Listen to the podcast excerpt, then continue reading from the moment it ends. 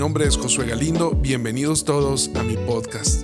Qué contento me siento de poder tener este momento y poderlo grabar y poder tener esta, no sé, esta, este momento de conexión con todos ustedes. Gracias por los que lo están compartiendo, gracias por los que lo están solamente escuchando, gracias a todos ustedes. Y como se están dando cuenta, ya me está gustando mucho grabarlo específicamente así en un micrófono y en una computadora para todos ustedes. Em, fíjense que durante aislamiento lo hice mucho, pero lo, lo dejé de hacer por situaciones. Normalmente yo, yo hablo mucho, doy conferencias con muchísima gente que está, bueno, no muchísima, más o menos, con gente presencial, a eso me refería. Y bueno, y entonces... Eh, y tiene su, tiene su, no sé, tiene su magia, tiene su, tienes, tiene, tiene la parte rica del feedback que sientes la gente y todo. Pero fíjate que lo estoy disfrutando mucho, estoy disfrutando mucho grabarlo en un micrófono y crear esta atmósfera como de intimidad con la gente que está escuchando. Así que gracias por estar, gracias por, por compartirlo. Y te platico que eh, antes de comenzar, no sé si escuchas un, ruido así como es el refrigerador de mi casa. Definitivamente tengo que cambiarlo si quiero que no se escuche. Entonces, cada vez que escuches este, este sonido, quiero que sepas que es el refri de la casa. Eh, quiero, bueno, quiero crear este momento y platicarte de este episodio. No sé ni en cuál estoy y ni los voy a estar contando, pero este episodio eh, se llama Un año más y está trazado bajo la expectativa. Este mensaje lo, lo diseñé para hablarlo con el equipo, con el staff que está conmigo. Y está trazado bajo la expectativa de, o la observación de las plantas y los árboles. No sé si en algún momento tú has estado cerca de una planta, cerca de un árbol, cerca de, algo así, y que te das cuenta que, que, hay plantas y árboles que están bien bonitos.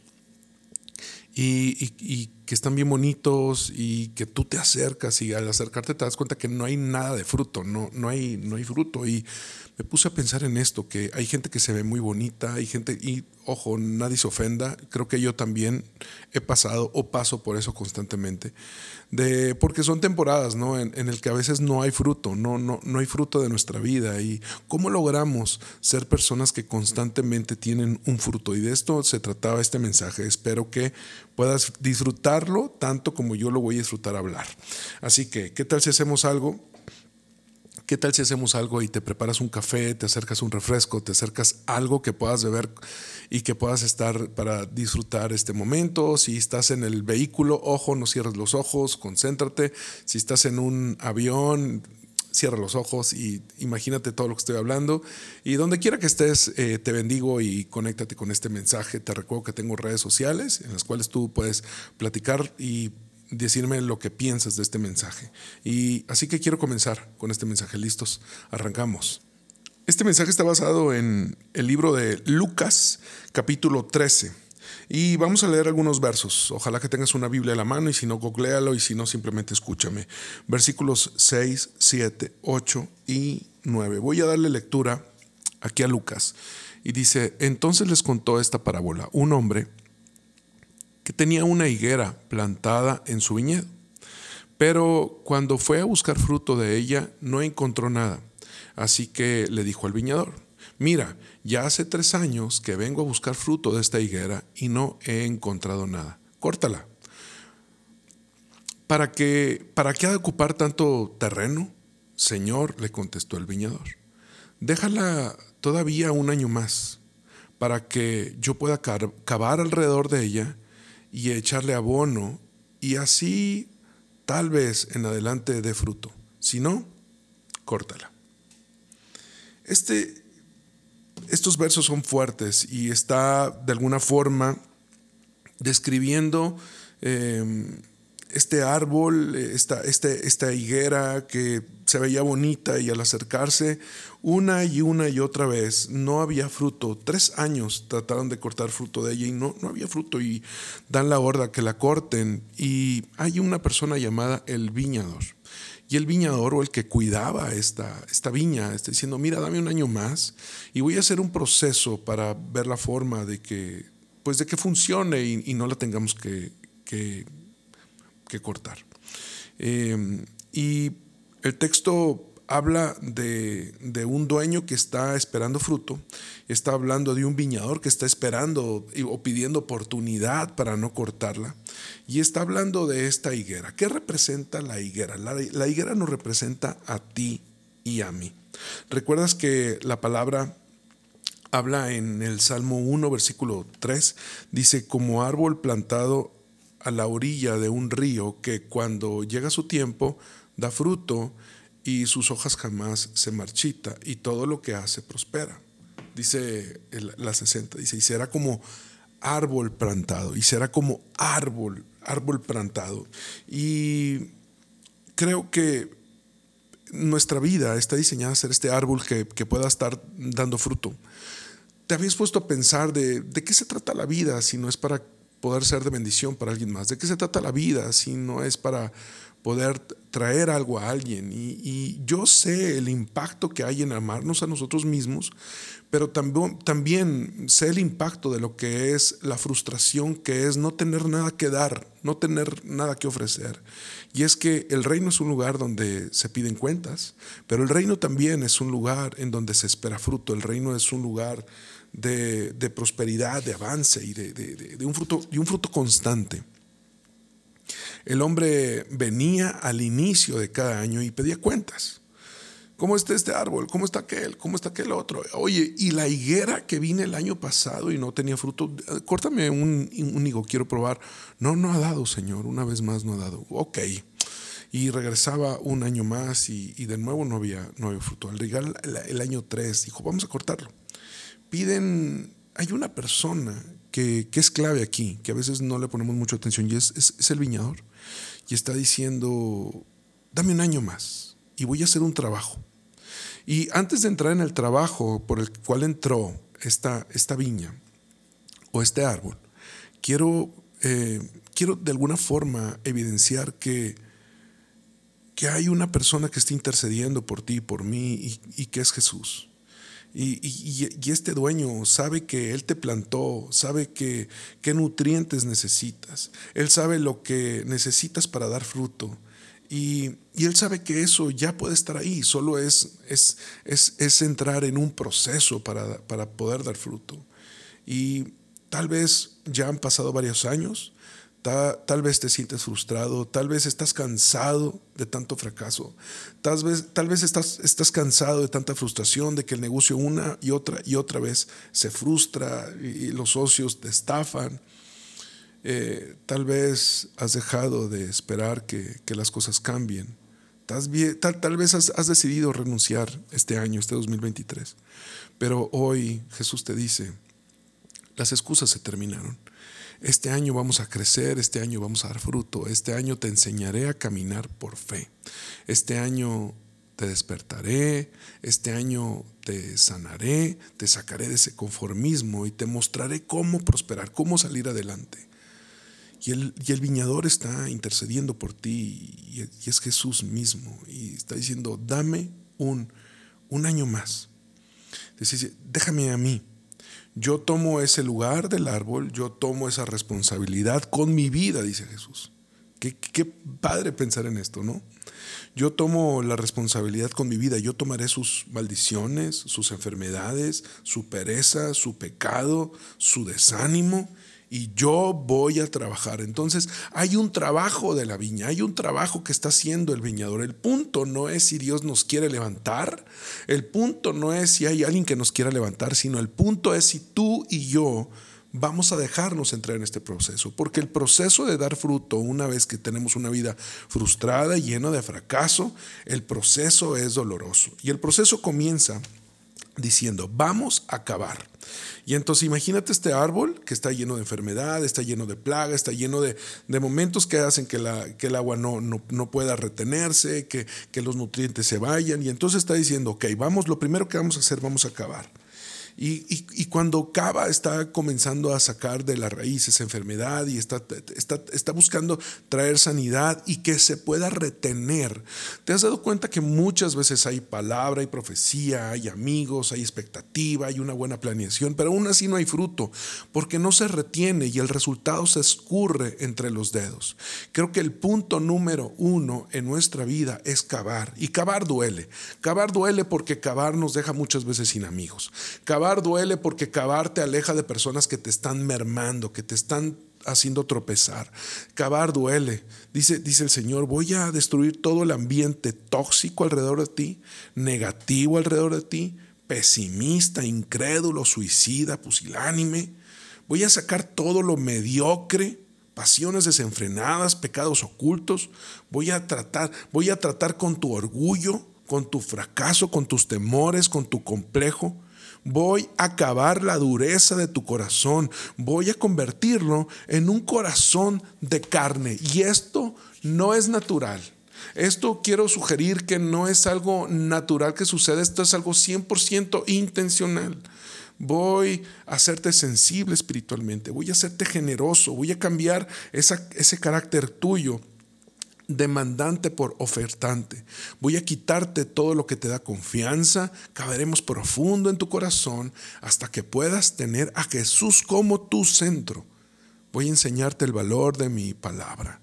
Voy a enseñarte cómo correr a mis brazos, como un hijo corre a los brazos de su padre. ¿Sabes? Que creo que es tan elemental. Dejar de orar para prosperar, dejar de ayunar para que algo suceda. Es como, es como a veces ayunamos porque estamos como queriendo hacer esa huelga de hambre, ¿no? Eh, pensando que Dios va a decir, ah, ya lleva cuatro días, pobrecito, bueno, voy a hacerle el milagro, ¿no? O a veces estamos orando pensando que nuestras oraciones van a persuadir a Dios. Y no es eso, no oramos como una huelga de hambre, ni oramos como, como buscando que recordarle a Dios lo que tiene que hacer, sino oramos y ayunamos para acabar nuestro corazón, para sensibilizarnos con su presencia, con lo que Él quiere hacer. Sabes, hay nutrientes, carbones y humedad que no hemos podido absorber porque estamos endurecidos y para esto se cava. El, árbol muchas veces necesita humedad eh, eh, eh, o, se siembra fuera de tiempo, hay plagas, enfermedades, desnutrición, pero los topos, estos que, que, se comen las raíces, pero yo te voy a decir algo, una vez que se cava, una vez que se cava, entonces hay la posibilidad de todo un trabajo posterior, pero todo comienza cavando y cavando es doloroso, cavar es doloroso.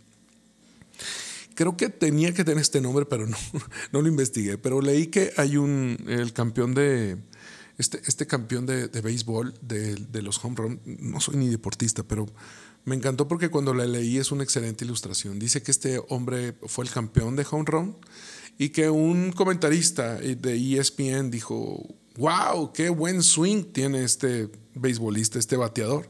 Y menciona, dice, su swing es este swing que él tiene es tan natural como una sonrisa. Y este hombre, este batador, se enojó tanto, pues dice, no, te equivocas, no es natural. Y arremetió en Twitter en contra de este comentarista. Y le dice, es que no es natural. Llevo 15 años parándome a las 6 de la mañana cargando un bat de 44 onzas buscando hacer 600 repeticiones al día y eso no es natural, eso es 100% intencional. La diferencia entre los que salen adelante y los que se quedan es que los que salen adelante son 100% intencionales en trabajar en algo. Las cosas suceden porque las permites, porque las promueves o porque las provocas, pero no son naturales. La naturaleza es darte por vencido, la naturaleza es fracasar, la, naturaleza es perder tu fe, la naturaleza es pasar por harto y, eh, las cosas. No, no, no. Eso, eso es lo natural, pero lo intencional es anclarnos a lo sobrenatural de Dios. Lo sobrenatural de Dios es perdonar, aunque tú tengas la, aunque no tengas la culpa tú. Sabes, lo, lo intencional de Dios nos lleva a levantarnos una y otra y otra y otra vez a creer por un futuro mejor, por un futuro lleno de esperanza. E, eso es sobrenatural, no es natural tenemos que ser 100% intencionales. Nadie busca ser corregido. No es natural buscar ser corregido. Yo no conozco a nadie que diga, ¿saben qué? Corríjanme. ¿Saben qué? Díganme lo que estoy equivocado. Casi no somos así. No, no. Lo natural es escondernos cuando nos equivocamos. Lo natural es, traer una excusa siempre del por qué las cosas no, no funcionan. lo natural es echarle culpa a los demás de nuestro fracaso. Eso es lo natural. Y está diciendo, está bateador, no es, no es natural. No es natural pararte todos los días temprano y hacer 600 repeticiones hasta perfeccionar ese bateo. Lo primero que sucede es cavar. Nada sucede en nuestra vida hasta que nuestra vida no es cavada, porque nuestro corazón tiene que ser ablandado, tiene que, tenemos que aprender a retener lo que, lo que Dios nos entrega. Y lo segundo que está diciendo es, vamos a abonar. Lo primero que sucede es cavar, pero lo segundo es abonar. Y, mira que, la verdad, eh, mira, quiero, no sé si alguien ha, ha olido el abono. Y el abono es materia descompuesta, el abono es fertilizante, el abono es, hijo, estoy buscando la manera de decirlo sin, sin que suene feo, pero es estiércol. Alguien, eh, inclusive hay algunas personas que lo que hacen es que guardan el café que utilizan, que ya, ya usaron y lo guardan, y luego guardan que la papaya que no se consumió, y guardan después la, que la naranja, y que esto, y que las semillas, y, todo esto lo guardan y generan una composta, y eso se lo ponen a las plantas y se ponen preciosas. Ese es abono. El abono huele feo, el abono es un fertilizante, es, un fertilizante que utiliza la tierra.